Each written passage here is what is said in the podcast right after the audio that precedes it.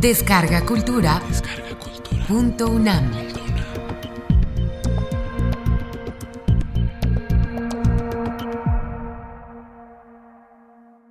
Este segundo fragmento es de un momento muy distinto de la historia de la novela Llámame Brooklyn, que es una novela que cuenta la relación entre dos escritores, uno que sabe que va a morir y le encarga a otro que termine el manuscrito y entonces así reconstruye su vida y aquí regresa a un momento de su infancia.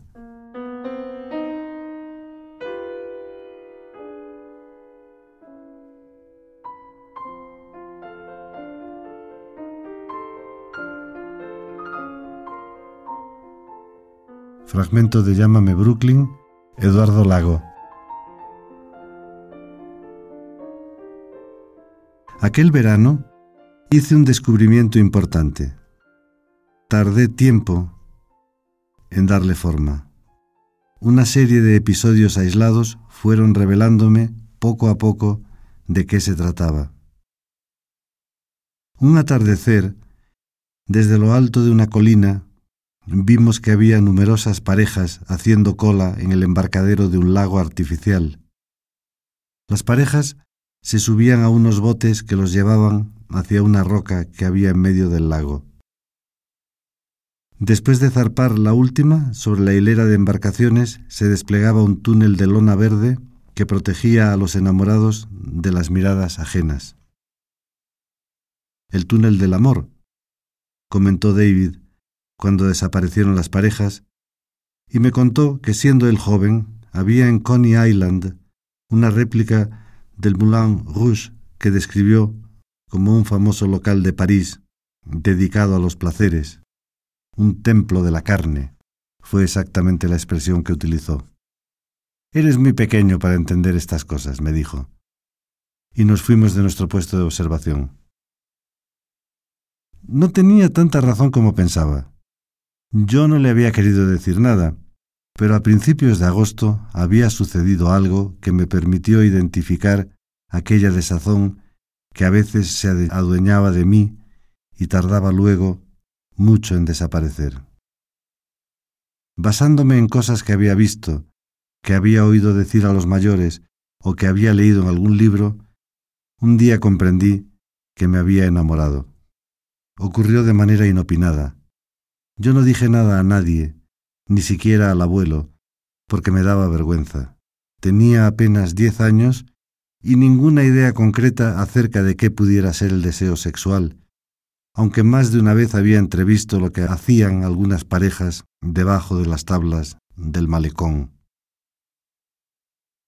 Muchas tardes, mi abuelo y yo pasábamos por delante de una tómbola en la que se escenificaban carreras de caballos.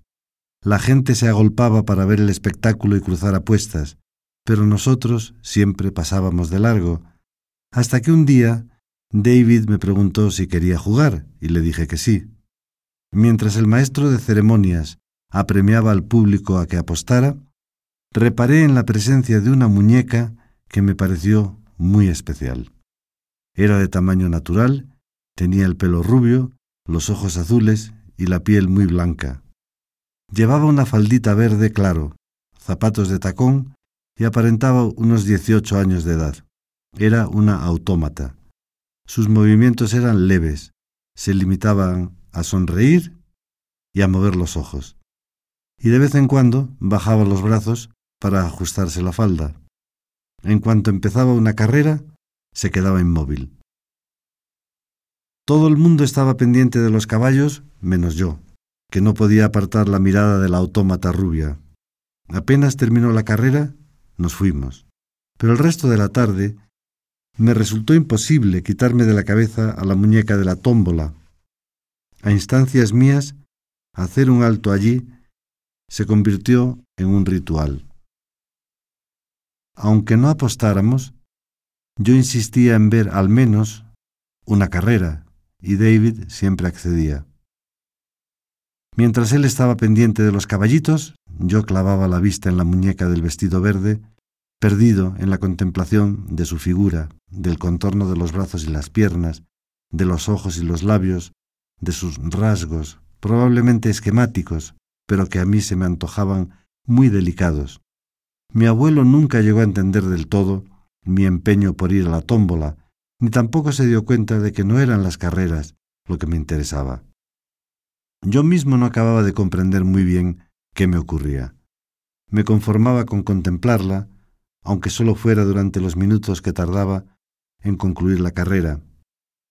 La muñeca no tenía nombre, y una vez que nos íbamos de allí, pasaba a un segundo plano de mis inquietudes, aunque había siempre una emoción que no se llegaba a apagar del todo.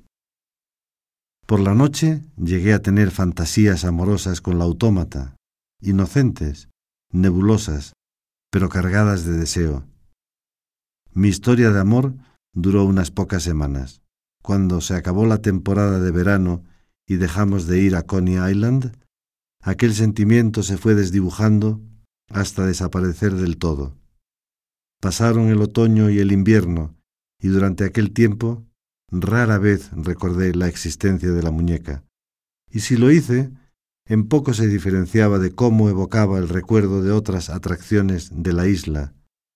Sin embargo, cuando al año siguiente regresamos a Coney Island, lo primero que hice fue arrastrar a mi abuelo a la tómbola que tenía un hipódromo en miniatura. Estaba todo igual. El maestro de ceremonias, con el bombín y los tirantes negros, cantaba las apuestas con la misma voz rasposa del verano anterior. Los caballos eran los mismos, y los graciosos jockeys de juguete que los montaban no habían envejecido. Los decorados del fondo tenían los mismos motivos, pintados con los mismos tonos. Solo faltaba ella, la muñeca sin nombre. Encima de su antiguo pedestal, un cono truncado de color azul, tachonado de estrellas jaspeadas, habían colocado una efigie de Sherlock Holmes.